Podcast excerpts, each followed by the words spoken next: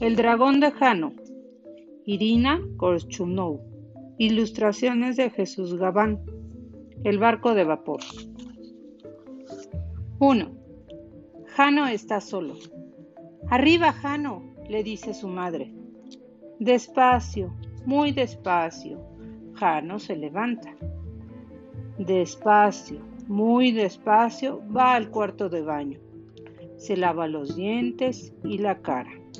Luego juega con la jabonera como si fuera un barco.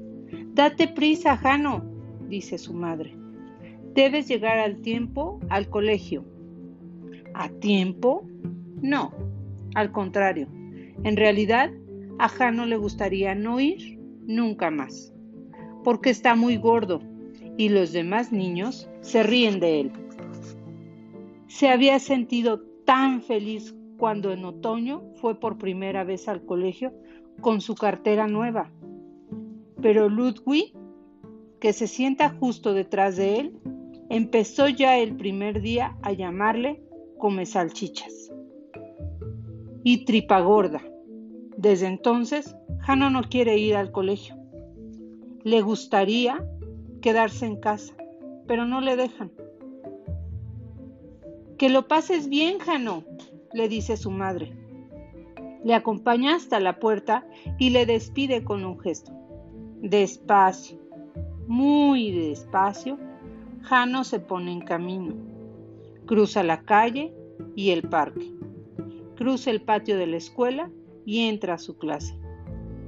¡Ha llegado el come salchichas! grita Ludwig.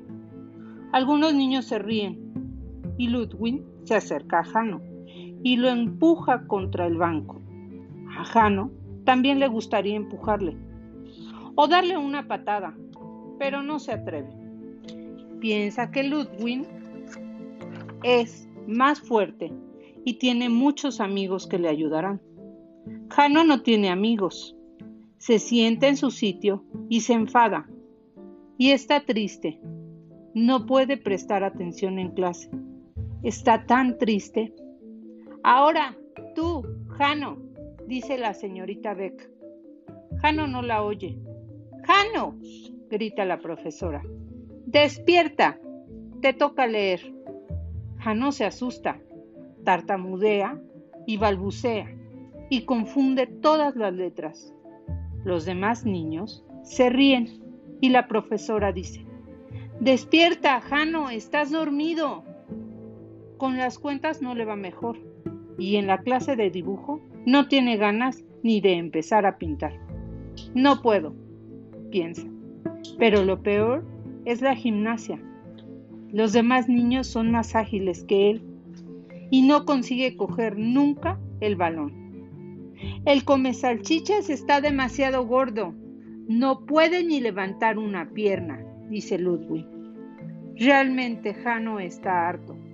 Está tan solo no quiere volver al colegio.